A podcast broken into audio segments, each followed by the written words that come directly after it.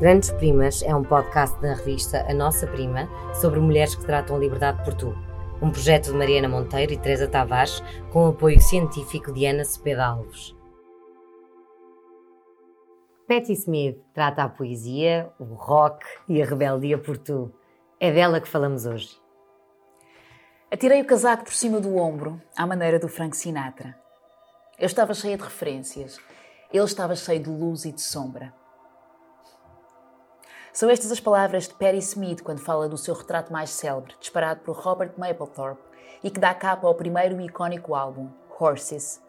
É também um breve excerto de Apenas Miúdos, o livro em que Perry fala da juventude e dos primeiros anos em Nova York com Robert, em Portugal, editado pela Quetzal. A Perry Smith do rock e Rambo, a ninfa do punk, a sacerdotisa dos túmulos sagrados dos poetas.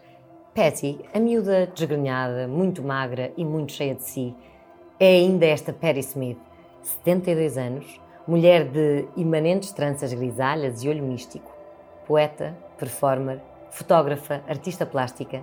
Perry Smith gravou 13 álbuns, exibiu os seus desenhos e publicou vários livros. Não falamos de uma mulher de várias artes, mas de uma artista total que expressa em múltiplas formas a unidade presente a cada palavra e a cada imagem, na sua corporalidade e entendimento. Mas voltemos à miúda desgrenhada, que chega a Nova Iorque aos 19 anos. Tudo o que quer é um emprego e emergir na profusão artística e cultural daquela Nova Iorque embriagante do final dos anos 60. Respiremos-lhe um pouco desse ar diverso, dessa atmosfera interior saturada de Rimbaud, de Michaud, de Mayakovsky, de Genet, dessa outra que se respira pelo Chelsea Hotel, Janis Joplin, Bob Dylan, Sam Shepard, Gregory Corso, Allen Ginsberg. Respiremos de todas as referências e influências que Perry partilha incessantemente. Há nela esta generosidade indiscutável, uma vontade de se dar continuamente, continuamente entregando-se e acrescentando-se, como se tudo isto fosse um movimento de dilatação do diafragma, insuflando e bafejando-nos com a sua aura. A consciência é uma coisa curiosa. Atormentava-me quando eu executava um trabalho e não tardaria a premiar o meu mundo pessoal. O Sam e eu éramos mais íntimos que nunca, mas estava a chegar o momento dele partir e ambos o sabíamos. Certa noite estávamos sentados em silêncio, a pensar o mesmo. Ele pôs-se de pé e trouxe a sua máquina de escrever para a cama. Vamos escrever uma peça, disse-me ele. Eu não sei nada acerca da escrita de peças de teatro, respondi-lhe. É fácil, disse-me ele. Eu começo. Descreveu o meu quarto na Rua 23. As placas de matrícula, os discos do Hank Williams, o carneirinho de brincar, a cama no chão e seguidamente apresentou a sua própria personagem, o Slim Shadow. Depois empurrou a máquina de escrever na minha direção e disse-me: É a tua vez, Patili. Decidi chamar Cavalo à minha personagem. Tirar isso de uma escritora franco-argelina chamada Albertine Sarrazin, a qual, tal como Genet, fora uma órfã precoce que se movia incessantemente entre a literatura e o crime. Entre os livros dela, o meu favorito era La Cavale, que é o termo francês para a fuga da prisão. O Sam tinha razão. Não era de todo difícil escrever a peça. Íamos contando histórias um ao outro.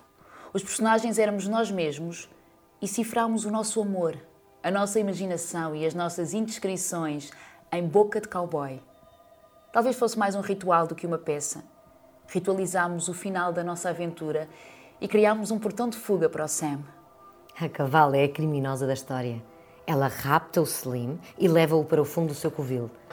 Eles os dois amam-se e discutem e criam uma linguagem só deles, improvisando poesia. Quando chegámos à parte em que tínhamos de improvisar uma discussão em linguagem poética, assustei-me. Eu não sou capaz de fazer isto, disse eu. Não sei o que hei de dizer. Diz qualquer coisa? respondeu ele. Quando se está a improvisar, nunca há enganos. Isso é me atrapalhar, se der cabo do ritmo. Não consegues, disse-me ele. É como tocar bateria. Se perdes um ritmo, crias outro. Nesse simples diálogo, o Sam ensinou-me o segredo do improviso, ao qual recorri durante a vida inteira. Boca de Cowboy estreou em finais de abril no American Place Theatre, no lado ocidental da Rua 46. Na peça, a Caval tenta recriar o Slim de acordo com a sua imagem de um salvador do rock and roll. O Slim, a princípio embriagado pela ideia e embeiçado pela Caval, por fim tem de dizer que não consegue realizar o sonho dela. O Slim Shadow volta para o mundo dele, para a sua família, as suas responsabilidades e deixa a cavalo sozinha, libertando-a. Sam ficou excitado por a peça ser boa, mas o realismo dele ter de se expor em palco era profundamente enervante. Dirigidos por Robert Glaudini, os ensaios foram desiguais e bem dispostos, mas sem preocupações com o público. A primeira antestreia foi para as crianças da escola mais próxima e foi uma experiência libertadora, já que os miúdos se riram, aplaudiram e nos incitaram. Foi como se estivéssemos a colaborar com eles. Mas na antestreia oficial, foi como se o Sam despertasse e tivesse de confrontar pessoas reais, com os seus problemas reais. À terceira noite, o Sam desapareceu. Acabámos com a peça e, tal como o Slim Shadow, o Sam regressou ao seu mundo, à sua família e às suas responsabilidades. Mas entrar naquela peça também me ensinara coisas acerca de mim mesma.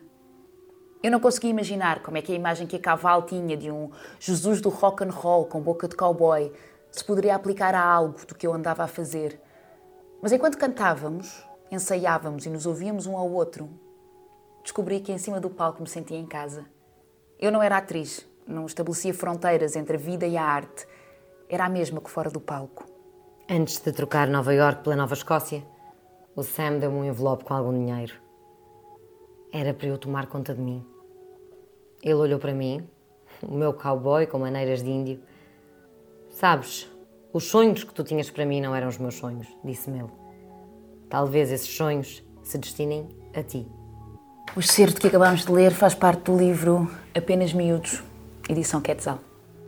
Grandes Primas é um podcast da revista A Nossa Prima sobre mulheres que tratam a liberdade por tu. Um projeto de Mariana Monteiro e Teresa Tavares com apoio científico de Ana Cepeda Alves.